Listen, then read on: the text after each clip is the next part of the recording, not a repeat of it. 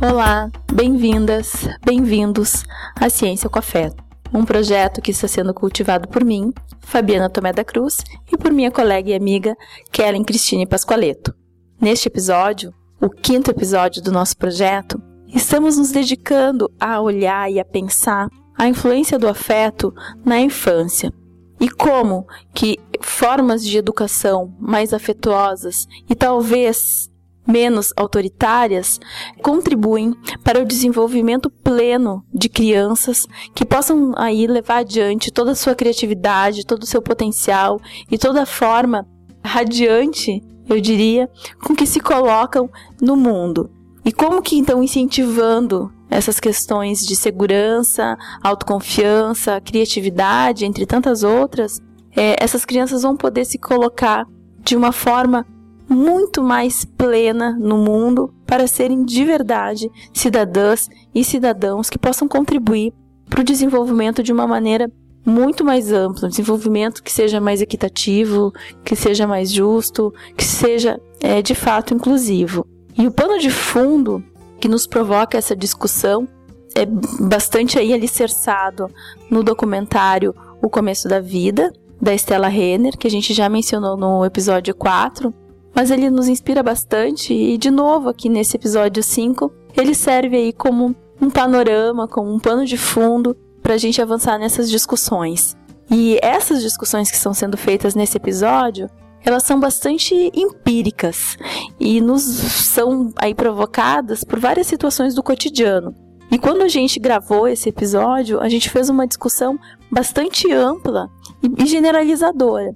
Mas ao longo aí do, do, do processo de, de maturação e edição do programa, a gente também foi provocada por colegas, por amigas, por pessoas com quem a gente tem dialogado, a pensar que não dá para descolar essa discussão de afeto e educação de discussões sobre classe social.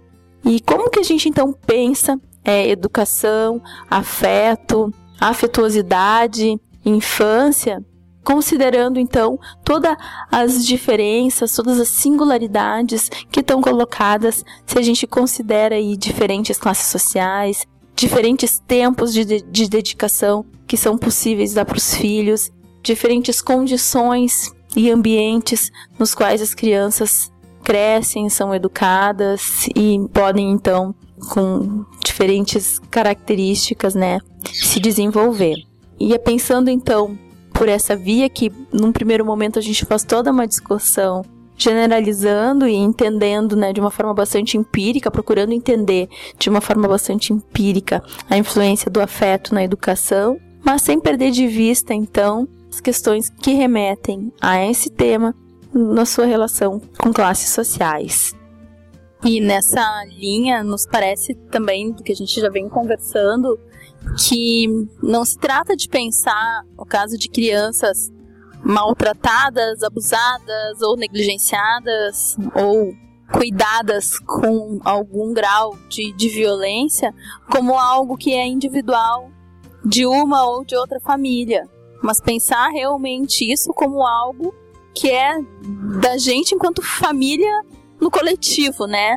De pensar isso enquanto uma questão da sociedade porque nos parece, e a gente tem feito essa reflexão pensando no caso de crianças que a gente conhece, pensando no caso é, de algumas pessoas que a Kellen tem trabalhado na Acolher, né, que é uma comunidade terapêutica, é, e nos, nos intriga assim pensar o quanto que uma criança que não é cuidada no sentido mais intenso da palavra, que é aquela criança que alguém olha é, e se ela não tem isso, se ela não tem esse olhar que cuida, desse olhar que se preocupa, desse olhar atento, ela vai se constituindo enquanto uma pessoa pouco importante, uma pessoa com pouca autoestima, uma pessoa invisível.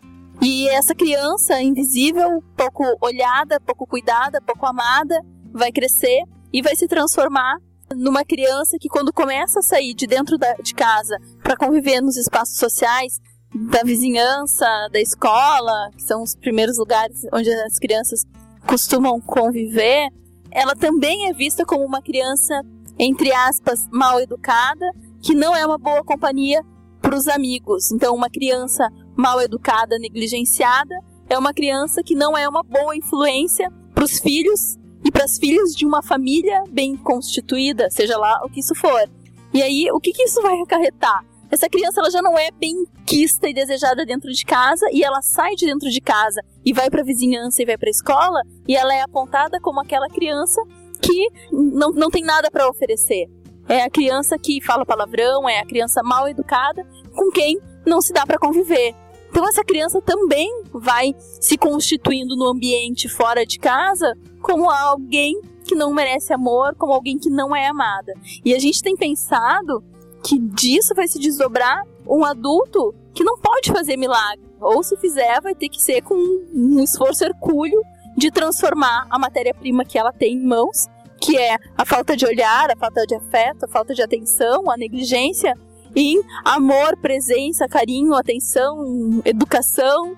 Então, assim, não tem como esse adulto que foi essa criança porque ninguém olhou se transformar num adulto que seja confiante, que seja seguro, que seja aí entre aspas educado. E acho que esse debate tem tudo a ver assim, né, com a gente vai pensar em algo muito maior assim, no sentido de pensar nos adultos mesmo que a gente se relaciona hoje, né? Com essa experiência que a gente teve é, na comunidade terapêutica lá em Gravataí.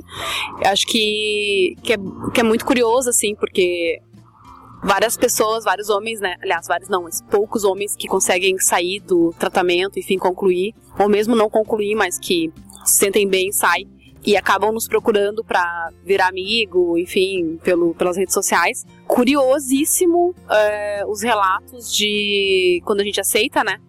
De agradecimento, de a pessoa nem acredita. Alguns chegam a falar assim: eu não imaginava que tu fosse é, aceitar ser amiga de um dependente químico.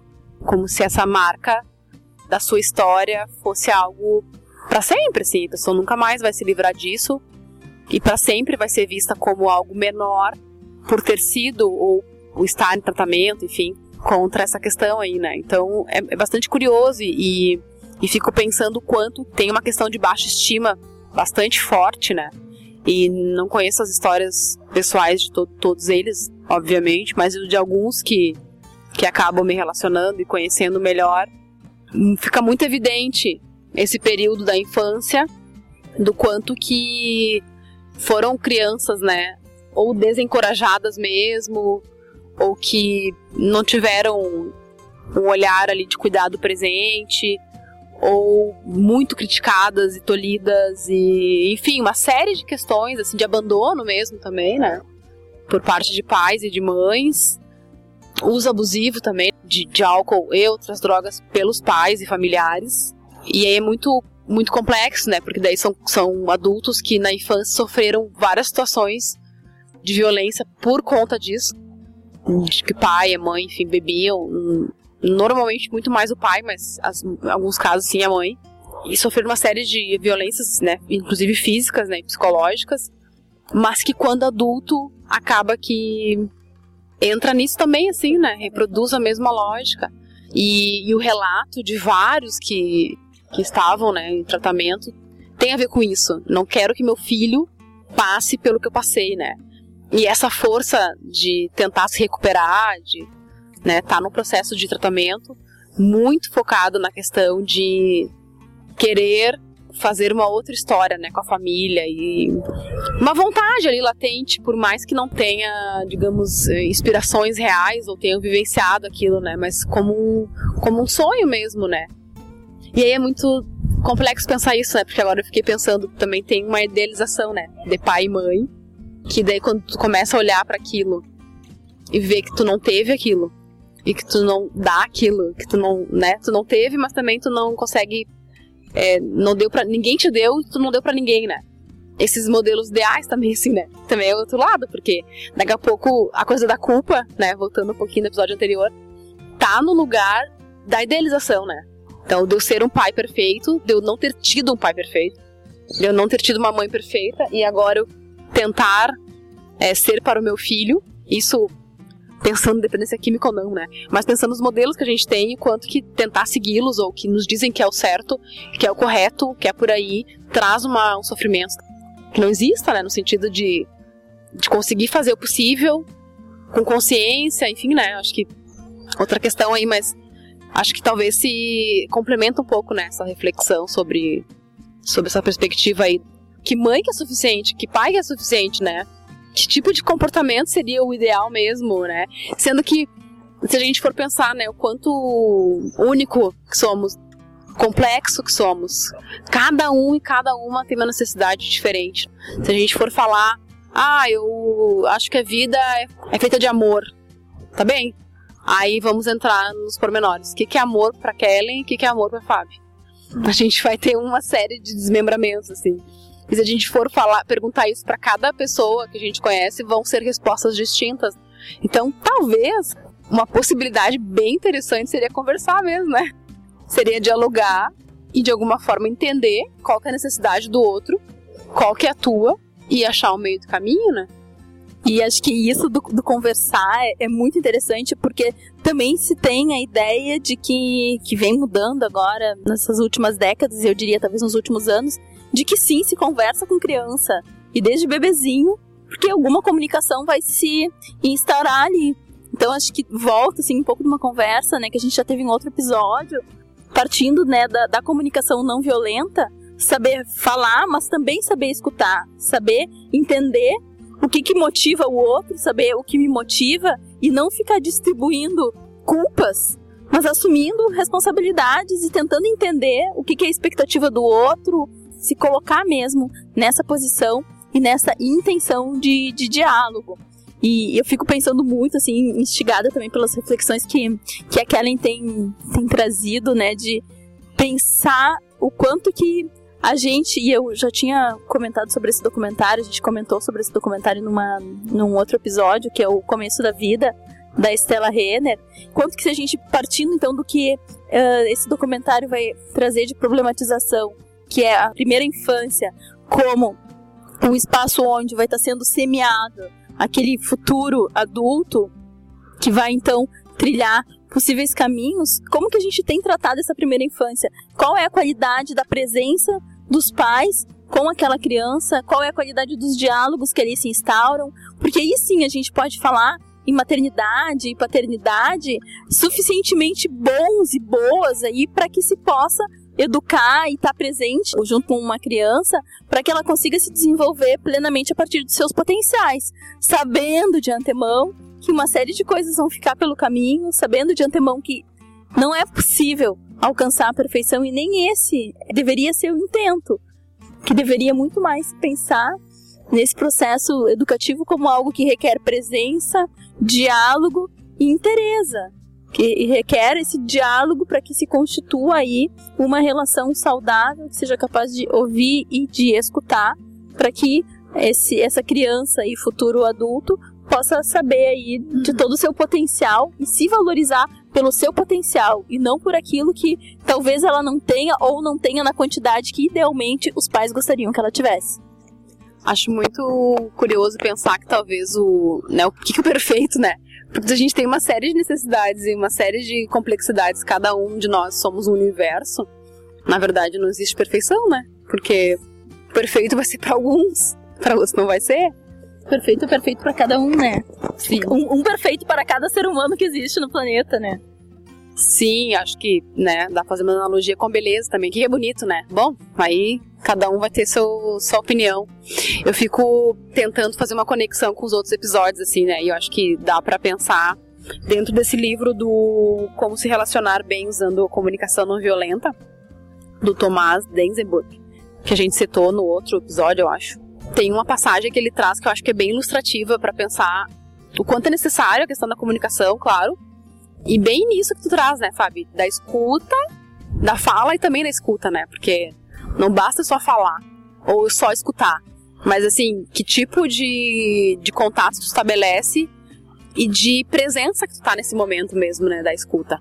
E ele traz uma passagem, acho que até pessoal dele, assim, com a mãe, que ele queria muito, enfim, ter um momento com ela de conversa, assim, falar algum assunto. E ela tinha, eles eram cinco irmãos. Então imagina, se com uma criança já é difícil, sem nenhuma criança já é difícil, né, a vida. Aí com uma criança já tem toda uma demanda, mas de uma pessoa com cinco crianças. Acho que no caso da mãe dele, era também não, não trabalhava fora, né? Trabalhava dentro de casa, cuidando da família, dos filhos. E ele queria uma demanda de um momento com ela, de conversa. E ela sempre dizia: tá, vamos conversar. E ele ajudando ela a fazer as coisas. Então, dobrando uma roupa, varrendo. Nunca ela sentava com ele para poder conversar. Ele faz uma leitura disso quanto adulto, assim, né? Ah, se eu, se eu tivesse o conhecimento que eu tenho hoje, eu teria pedido pra minha mãe, né? Mãe, preciso que a senhora escute cinco minutos, não dá para ficar fazendo outras coisas, porque ela não ouvia de fato o que ele estava tentando dizer. Mas no, por outro lado, como é que ela, pessoa que está com cinco crianças, com várias coisas, vai conseguir ter uma escuta de qualidade? E uma fala é uma escuta, nem né? uma paciência. É muito maluco, assim, né? Pensar o, a complexidade da, das relações, assim. E tu imagina uma situação dessa de culpa, aí sim, a culpa aguda, né? Assim, porque Aguda e crônica juntas. Sim, e é muito muito curioso pensar isso assim. E esse caso para mim ele é tão simbólico porque como a gente também acaba não se relacionando com pessoas com muitas crianças, né? No máximo duas. Eu não conheço ninguém que tenha mais de dois filhos, crianças pequenininhas assim não, talvez depois maiorzinhos. Mas imagina tu com, né, cinco mascadinhas assim, que, é, que era muito comum, né? Na época das nossas mães e avós, assim, hoje um pouco menos. Menos no sentido na, das relações que a gente tem, né? Mais próximas, assim, pelo menos eu. É quase uma missão quase impossível, assim, entende? Eu olhando para isso, assim. Então, como que tu dá uma atenção, assim, qualificada para tudo que tu tem que fazer dentro da tua vida, né? Então, assim, é uma anulação mesmo, assim. Eu acho que talvez venha daí a história de idealizar a maternidade, assim, dizendo que isso é a melhor coisa do mundo e não se discute. E aí tu não podendo fazer nenhuma. Porque não se discute mesmo, porque não se fala disso, não se admite para um filho o quanto que também naquela demanda toda de função doméstica e de trabalho e tudo mais é, é complexo, te exaure e te, enfim, demanda mais do que muitas vezes se dá conta. Então também com os filhos não se conversa sobre isso, né? Não se admite nem para si mesmo, quanto mais para os filhos. Não, e acaba sendo até um tema tabu, assim, né? Como se falar disso com uma honestidade que talvez merecesse, fosse algo mal visto, ou talvez, sei lá, olhar como ingratidão, pelo, ah, meus filhos estão grandes, com saúde, né? Não posso reclamar do que aconteceu, sei lá. Mas talvez agora uma hipótese minha também, assim, né? De olhar para isso, assim, como, como que esse, esse perfil de família, né? Ah, grandona, bastante bastante filhos e a mulher muito mais dedicada à questão da família do que do que hoje ela pode, nem se ela quisesse, né? Enfim, dividir com o trabalho remunerado, né?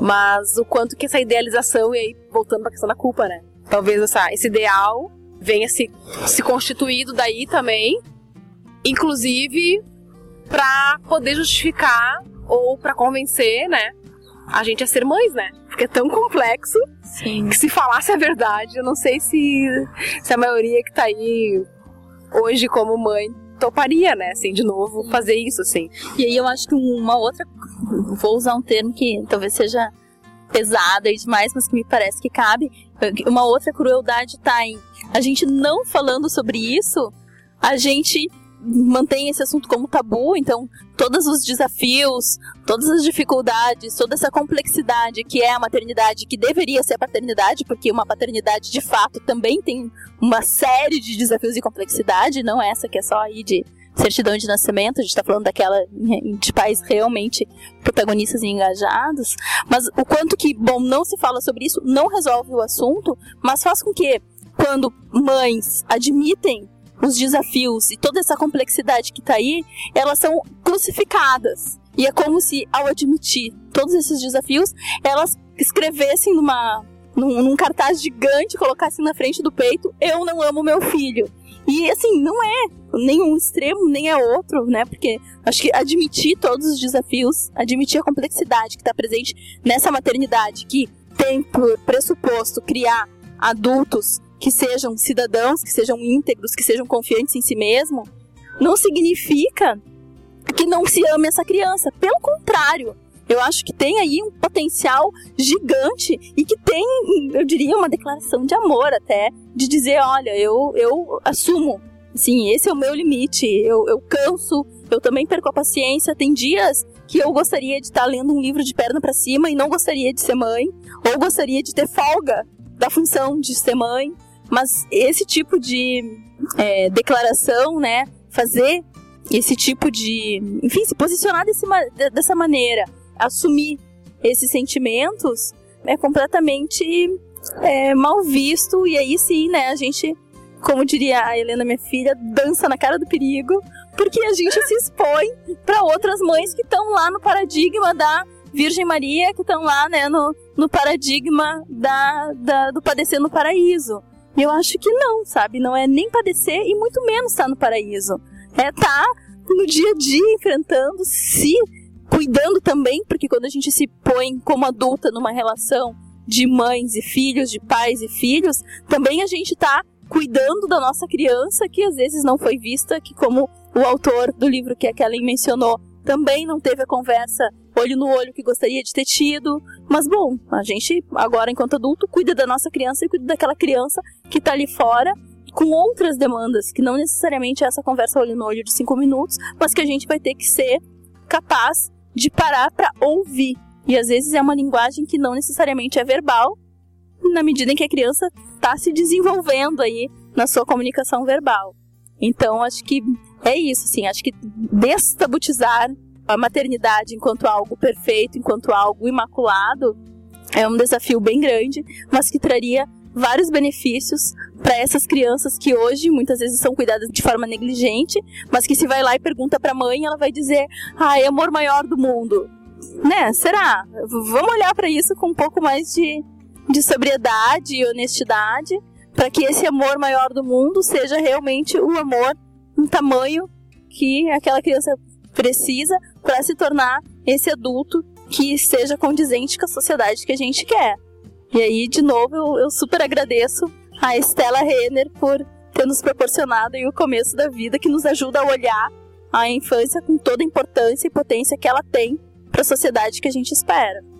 Agora, em cima dessa tua fala, Fábio, vou fazer uma, uma declaração que talvez nem fique. talvez a gente vá cortar.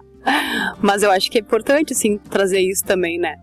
Porque eu, às vezes, fico pensando que em alguns para não dizer vários casos, assim, tem pessoas, famílias, mulheres e homens, mas muito mais, talvez, mulheres que tenham vontade de ser mães e muito focado na questão de parir mesmo, né? De ter uma gestação, de ter filho e tal. Mas eu não sei se estão dispostas a maternar. E eu acho que são coisas bem diferentes, né? Vou trazer um pouco da minha questão, assim, pessoal, né? Eu não tenho vontade de, de ser mãe, né? E aí algumas pessoas falam, ah, por que tu não adota? Mas a pessoa não entendeu não ter vontade de ser mãe também inclui adoção, porque adotar é ser mãe, ser pai, né? Então não é algo menor ou algo inferior, muito antes pelo contrário. Eu acho que talvez falta um pouco de ter um processo assim muito honesto assim, né, pessoal, de se perguntar o quanto da sua vida está disposto a dedicar para essa educação, que sim, ela exige tempo, sim, ela exige presença, e sim, ela exige paciência, atenção e que vão ser escolhas que por alguns anos, muito possivelmente, serão prioridades na tua vida, né? O que pode vir a ser uh, motivos de culpa, porque tu vai ter que se dividir, né, entre viver isso e viver outras dimensões da vida. O que para as mulheres, a gente já conversou no outro, no outro episódio, é muito mais pesado, mas que não dá pra gente é não olhar para isso com honestidade também, assim, né? Será que tu quer viver isso, né? É isso que tu tá esperando, é isso que tu quer, tá disposto? Então, de. E todas as escolhas vão ter perdas e ganhos, né? Todas. Todas. Então, topar viver isso, eu acredito ser algo mágico e algo incrível e algo único.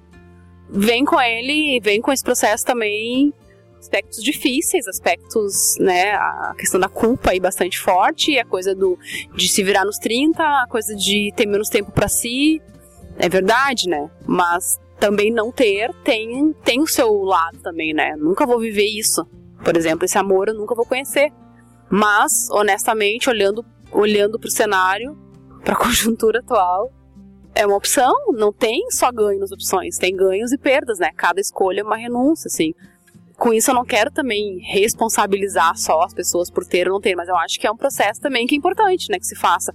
ah, não vou entrar na onda, né? Entrar no trenzinho. Ah, cheguei nos 33, dá bate o pânico, porque até o, né, 38 ali, 40 no máximo, tu tem que te resolver nisso, ou tu tá fora.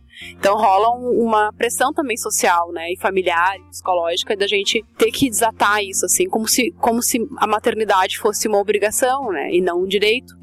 Então, não vejo dessa forma, eu acho que tem que ser um processo bem, bem amadurecido, né, e com os companheiros também, para que, para que eles não venham ajudar nisso, né, eles venham compartilhar essa, essa educação e criação com os filhos, né? Porque senão, sim, é, é muito pesado e, de novo, né? A conta não fecha porque a gente também quer agarrar tudo que chega sem abrir mão de nada, né? Então, entra no outro debate que, que é muito interessante também de se fazer, né?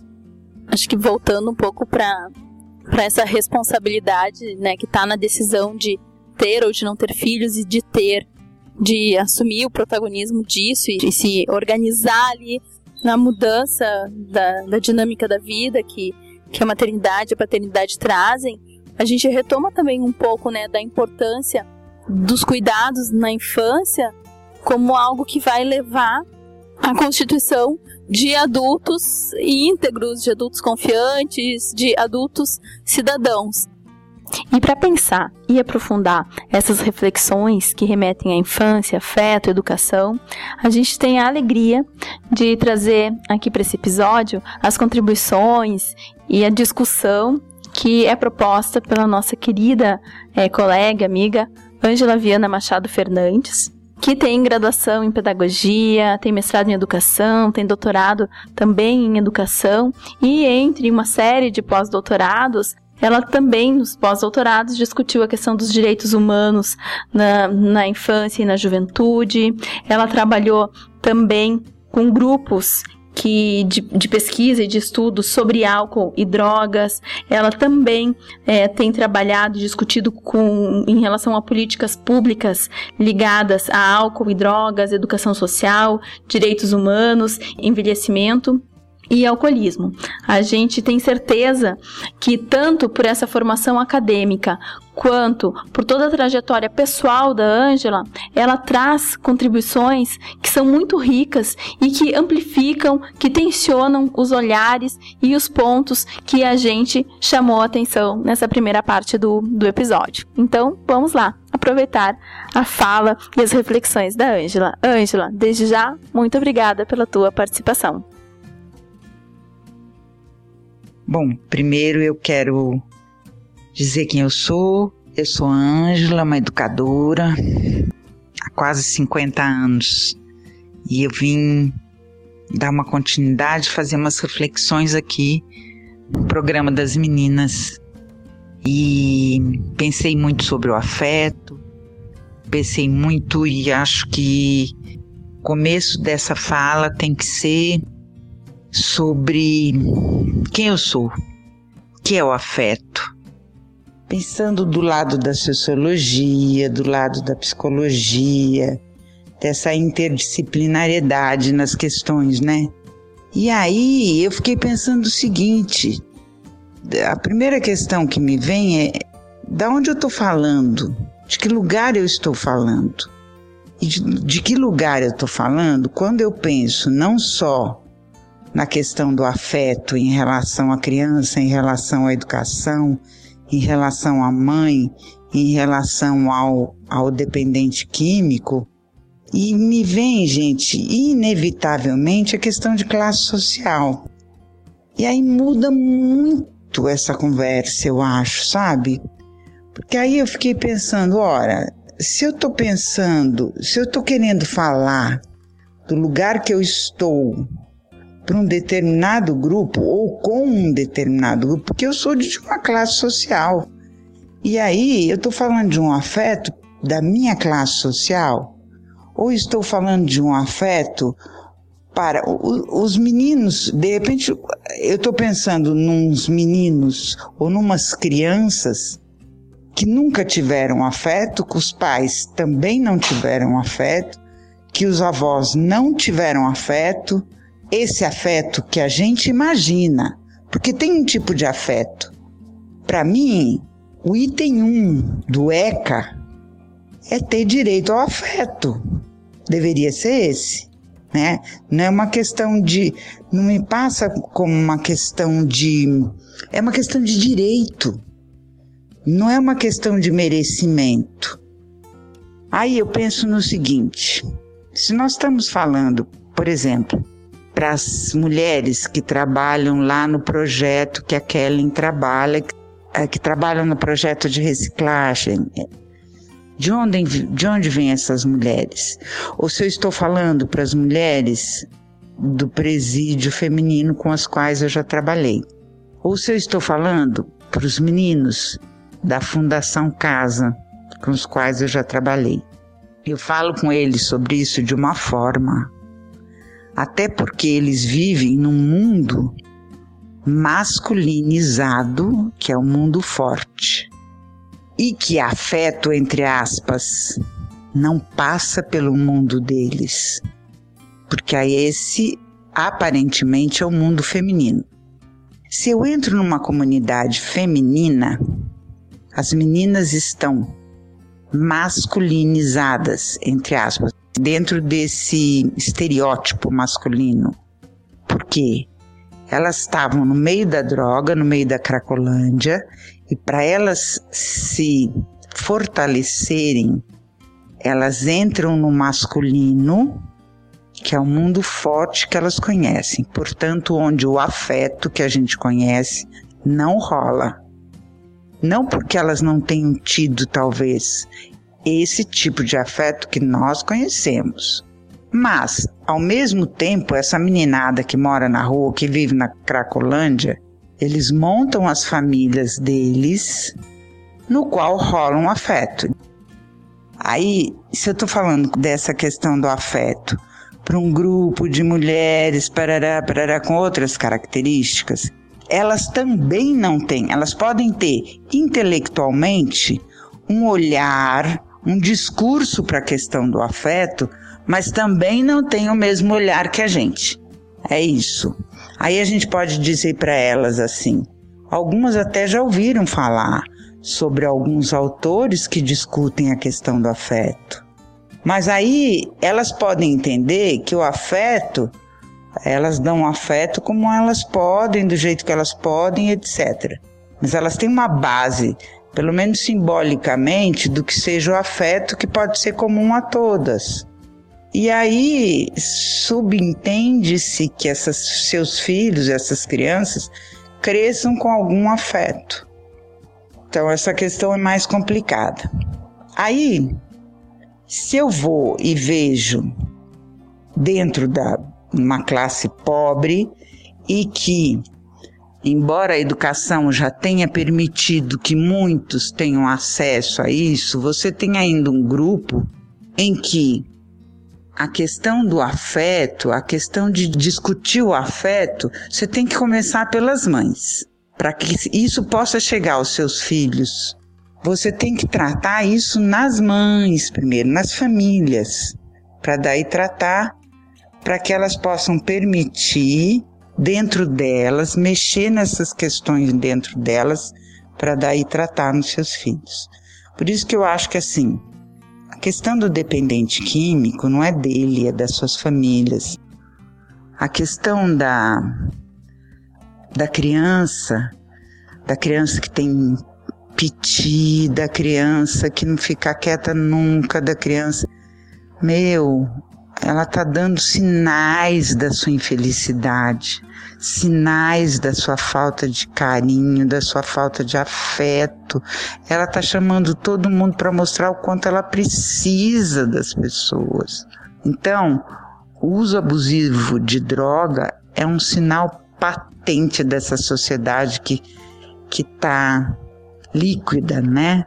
Como diz o Bauman desse amor líquido, desse afeto líquido, de tudo líquido. Então, eu acho que a primeira questão tem que ser do que é que nós estamos falando, para quem nós estamos falando, porque é, eu trabalho com educação, mas eu vejo também assim que não existe um conhecimento estanque. O conhecimento inevitavelmente tem que passar, perpassar e várias ciências, não é? Então, se eu estou falando sobre maternidade, se eu estou falando sobre culpa e se eu estou falando sobre trabalho, eu estou passando pela psicologia, eu estou passando pela, pela ciências sociais, eu estou passando pela, pela, hum, pelo direito, eu estou passando pela saúde, eu estou passando pelo, pelos direitos humanos, né? Então, geografia, história, tem várias áreas que inevitavelmente eu passo para falar para falar sobre isso. E eu tenho que pensar sobre isso pela estatística. Então, quantas mulheres hoje têm filhos e trabalham? Ora, só não tem filhos é, é, é, e não trabalham aquelas que têm um poder aquisitivo para poder ficar em casa com seus filhos, ou aquelas que têm carteira assinada, que hoje a gente sabe e que podem tirar a licença e ficar em casa. Não é? é pelo INSS, mas a gente sabe que também que hoje está todo mundo morrendo de medo de perder seu trabalho, quem ainda tem carteira assinada. Então, para quem é que eu estou falando? Aí eu me pego assim, bom, se eu estou falando para um grupo que conhece isso tudo, que sabe dessa, dessa questão social, é, é, eu tenho que dizer o quê? Essas mulheres com as quais estou falando são diferentes entre si? Uma classe social é diferente da outra? Quando eu falo em trabalho e culpa, ora, pode ser uma senhora empresária que trabalha o dia inteiro, que tenha duas babás, não sei mais o que, não sei mais o que, ela sai de casa é, às seis da manhã e volta às nove da noite, ela tem culpa? Tem. Tanto quanto ela sofre por deixar o seu filho, sofre. Não posso dizer que ela não sofre, tanto quanto aquela que sai às 5 da manhã e volta às 10 da noite, que mora é, numa favela e que tem que trabalha auxiliar de cabeleireira ou sei lá o quê é difícil para ela também. Ambas sofrem. Tem a questão do afeto. O afeto é diferente? Pode ser diferente. Dizer que não há afeto é muito complicado a gente dizer que não há afeto. Pode ser diferente. São olhares diferentes para o afeto. A gente aqui entra no julgamento muitas vezes porque deixa de ter a compaixão para com essas mulheres também desenvolvendo isso e já sabe disso. Mas nós não desenvolvemos para com essas mães e nem para conosco a compaixão. Quando isso ocorre, nós entramos num, num processo que a gente vai para o trabalho com a cabeça nos filhos, que deixamos os filhos com quem quer que seja, né? É, com, ou na escola e depois da escola, quem pode, os filhos ficam em período integral, quem não pode, tenta, se não fica na rua. Né? Parte do período fica na rua. E o ficar na rua tem também as suas consequências. E aí, quem tem um pouco mais de. Não que isso seja diferente. A mãe que pode pagar o período integral, que vai buscar à noite seu filho, tem uma, uma questão complicada que é chega à noite, dá banho, chegou em casa, dá banho, tenta conversar um pouquinho, mas também está exausta e daí não trabalha isso. A outra mãe chega, tenta conversar, mas recebe recebe dos seus filhos, recebe da, da, da no, notícias todas pelas, pela metade dos seus filhos, onde tiveram, onde tiveram, e não sabe. Até que uma hora que o filho cresce. E quando o filho cresce, ela ela recebe uh, algumas notícias de que uma hora o filho foi pego usando droga. E isso mexe mais ainda com a questão pessoal dela, porque aí vai mexer com questões morais. E quando começa a mexer com questões morais, a culpa aumenta 300, 400. Eu, e não por acaso, tive um filho que, que ficou aí 14 anos nesse processo da droga. E fui e vivi muitas vezes lá, lá na boca, fui buscar, fui buscar mais de uma vez, fui pagar traficante, fui lá. E, e, e, e, o que eu fiz com isso, além de porque eu, por eu não suportar a culpa, foi também trabalhar com essas questões junto às famílias. Fui fazer a prevenção, trabalhar com prevenção nas escolas. É? Fui trabalhar com famílias é, cujos filhos já estavam, mas todos eles vão lá no fundo. E aí, como eles estão lá no fundo, as pessoas acham normalmente que tem que deixar lá no fundo, que não pode buscar. E depois que também tem que levar para a comunidade terapêutica e disciplinar, disciplinar, não pode fazer carinho, não pode deixar o afeto vir à tona. Isso é duro, isso é duro. Porque as meninas e os meninos estão esperando o nosso afeto. E como é, a sociedade julga, a gente julga, os vizinhos julgam, e aí a gente morre de vergonha porque o vizinho fica sabendo, a gente não quer que ninguém saiba. Então a gente demora para procurar ajuda. Mas eu, uma trabalhadora, e meu filho de repente usando droga, roubando, se escondendo, indo pro buraco.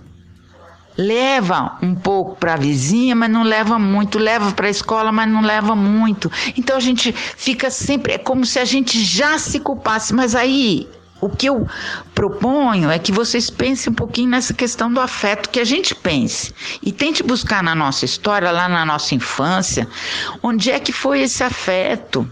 Em que momentos a gente viveu o afeto?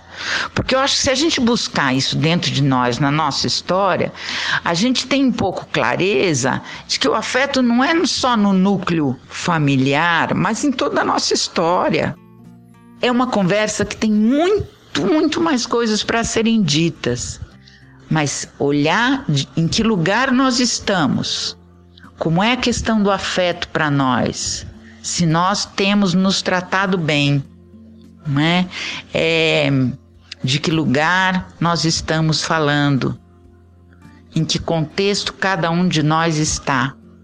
E se eu tenho deixado o meu filho, minha filha, a maternidade, é, um pouco para o outro, né? para que eu possa também deixar uma parte real do meu coração exercer essa outra parte que é o trabalho. Para começo de conversa. Um abraço a todas. O que dizer após a fala da Ângela? Acho que para começar, a Ângela foi e é um presente que a vida nos deu ela sempre traz luz às nossas reflexões, fazendo comentário e críticas muito pertinentes. Especialmente sobre o afeto, a maternidade, a culpa, fico pensando na provocação da Ângela e a gente pensar o afeto como direito mesmo, né, e não como merecimento. E acho que esse é um desafio bem importante, assim, até mesmo para o momento de decidir, né, enquanto adentrar na vida é, da maternidade, da paternidade, né? O quanto que a gente está disposto a oferecer isso, a cuidar dessas crianças, enfim, né? Praticamente incondicionalmente, né? E quando a gente estuda o tema, ou mesmo tem uma conversa, né, com as pessoas sobre isso, o que a gente percebe é que muita gente, para não dizer assim, todo mundo acha que deu afeto suficiente. Ou pelo menos deu o que pôde, né? para quem tá cuidando. E nessa fala de ter dado o que pôde, muitas vezes ela tá carregada também de culpa, né? Por achar que deveria ter dado ou, ou dar, né, ainda mais do que consegue. Mesmo que não tenha tempo ou, ou que não consiga identificar uh, de fato, né, a necessidade dessa pessoa que está sendo cuidada. Bom, apesar de todos os esforços, né, por outro lado, a gente também percebe que depois que as pessoas crescem, né, bastante gente sente que não recebeu o suficiente quando era criança, né? Então, o que que de fato acontece? Por que será que essa conta não fecha? Uma pista importante seria pensar que talvez o afeto que a gente dá é o afeto que a gente gostaria de ter recebido. Talvez o afeto que a gente está oferecendo nesse momento, ele tá a serviço para agradar a, a nossa criança interior, o que ela deseja e não necessariamente é o que a criança ou a pessoa que está sob nosso cuidado tá de fato precisando. Bom, mas daí como é que a gente sabe, né? Qual que é o afeto necessário? Como é que a gente mede isso? O que fazer, o que não fazer? É, subjetivo, é muito subjetivo, né? Bom, e aí uma pista talvez que possa ser importante, ajudaria a pensar isso, seria de fato o estabelecimento efetivo do diálogo, né? Então, conseguir falar sobre isso, conseguir ter uma empatia com as pessoas que a gente está vivendo e cuidando, enfim, estão sob nossos cuidados, né? E, e de um modo geral, conseguir escutar, né, a necessidade desse outro, dessa outra, né? E muito importante é a questão do julgamento, né? Ouvir essa essa necessidade, escuta, fazer essa escuta, né, atenta, sem julgamentos, né? E além disso, bem como lembra a Ângela, né, acho que conseguir observar essas estratégias usadas, né, para chamar atenção que de fato estão reivindicando afeto, né? É um outro passo bem importante. E isso vai desde se jogar no chão dentro de um espaço público, né, quando criança, até mesmo quando mais adulto ou adolescente, enfim, ali é, fazer um uso abusivo de alguma substância, né? Então, o que está colocado aí, né? O que está faltando? Como que a gente cuida dessas pessoas, né? Então, acho que é bem, bem legal, assim, esse olhar que a Ângela nos traz também, né? E o fato é que a gente é educado, né, numa lógica de disciplina e também de tapar o sol com a peneira, né? Não sendo permitido muitas vezes, né, a gente conseguir se expressar. E a gente por exemplo, não poder sentir raiva, não poder brigar, isso ser reprimido, né? E quando a gente cresce, vira analfabeto de sentimento, né? A gente não sabe nomear bem o que a gente está sentindo. Agora, falando isso, fiquei pensando naquele filme, o Divertidamente, que é bem interessante. A gente vai colocar nas referências aqui, porque ele ajuda a pensar sobre isso também, né? O papel importante que todos os sentimentos têm também na nossa vida, né? E nesse sentido também a comunicação não violenta vai trazer muitas contribuições, né? Então a gente vai deixar aqui embaixo da postagem o link com a referência de uma fala bem legal sobre esse assunto, que é conduzido pela Carolina Nalon, e também um episódio do Tenda Materna sobre comunicação não violenta. Então, ambos vão explorar mais essa temática que está totalmente ligada ao afeto, à empatia e também, né, é, ajudando a olhar com outros olhos e outras perspectivas para esse tema, né? Então, de acordo com, com vários retornos que a gente teve, né, e vem tendo sobre nossos programas já, já lançados, a gente sabe que abre um canal de discussão para questões históricas, questões profundas, complexas, e cada assunto desemboca muitos outros, né? Como a própria Ângela nos trouxe no, nos bastidores, né? O que a gente está falando, a gente poderia gerar milhares de outros programas, né? E a gente concorda com isso. E a gente quer fazer isso, a gente vai gerar vários outros programas, né? A gente está fazendo nesse sentido, né, para quem ficou um pouco agoniado, talvez agoniado e agoniado ouvindo esse programa e pensando que a gente deixou um pouco a ciência de lado e que pegou o afeto de vez, né, e não largou mais. a gente quer acalmar os corações e dizer que a gente está preparando os próximos com entrevistas, né, de pós-graduandas e de professores que estão estudando esse tema.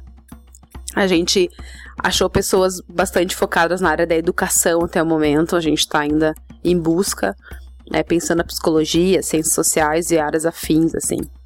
E a gente escolheu aprofundar, sim, esse, nesse sentido de vivência mesmo, esse, esse episódio, né? E tudo bem, porque a gente acha que a ciência já ocupa um espaço muito rígido historicamente. Então, vamos deixar o afeto afetar. e para encerrar com chave de ouro, a gente fica com a nossa musa, poetisa, mãe, escritora Gabriela Leal, que nos presenteia com trechos do livro da Carolina Maria de Jesus, além de outras reflexões. Até breve. Veio a dona Silvia reclamar contra os meus filhos, que os meus filhos são mal educados. Mas eu não encontro defeito nas crianças, nem nos meus, nem nos dela. Sei que criança não nasce com senso. Quando falo com uma criança, lhe dirijo palavras agradáveis. Trecho do livro 2 em 1 de Alice Ruiz. Enchemos a vida de filhos que nos enchem a vida. Um me enche de lembranças que me enchem de lágrimas. Uma me enchem de alegrias que enchem minhas noites de dias. Outro me enche de esperanças e receios, enquanto me incham os seios. E a nossa dica é a leitura do livro As Alegrias da Maternidade, da nigeriana Bushi Mecheta, onde Nuego, filha de um grande líder africano, é enviada como esposa para um homem na capital da Nigéria. Determinada a realizar o sonho de ser mãe e assim tornar-se finalmente uma mulher completa, ela submete-se a condições de vida precárias e enfrenta praticamente sozinha a tarefa de educar e sustentar os filhos. Entre a lavoura e a cidade, entre as tradições dos Igbos e a influência dos colonizadores, ela luta pela integridade da família e pela manutenção dos valores de seu povo. Enquanto voltava para o quarto, ocorreu a Nuego que ela era uma prisioneira. Aprisionada pelo amor por seus filhos e aprisionada em seu papel de esposa mais velha. Dela não se esperava nem que pedisse mais dinheiro para a família, essa atitude seria considerada inferior ao padrão esperado de uma mulher em sua posição. Não era justo, ela achava, o modo como os espertos dos homens usavam o sentido de responsabilidade de uma mulher para escravizá-la na prática. Eles sabiam que nunca passaria pela cabeça de uma esposa tradicional como ela a ideia de abandonar os filhos. No ego, tentou imaginar a expressão de seu pai se ela voltasse para a casa dele alegando maus tratos da parte de Knife. Seria expulso em desgraça, para reassumir suas responsabilidades. Essa era uma vida com a qual Nuego não sabia lidar. Sentia-se à deriva, como se estivesse em alto mar. Não recebia ajuda material de nenhum amigo, pois todos estavam ocupados demais ganhando o próprio dinheiro e ela estava sempre presa em casa com o bebê Nândio e as gêmeas. Fazia raras visitas às pessoas, não querendo que pensassem que ia às suas casas para ganhar comida. Deixou de comparecer a praticamente todas as reuniões de família. Para manter os contatos sociais, era preciso se vestir na moda. No ego, aceitou a sorte que lhe cabia consolando-se com o fato de que um dia seus meninos seriam homens.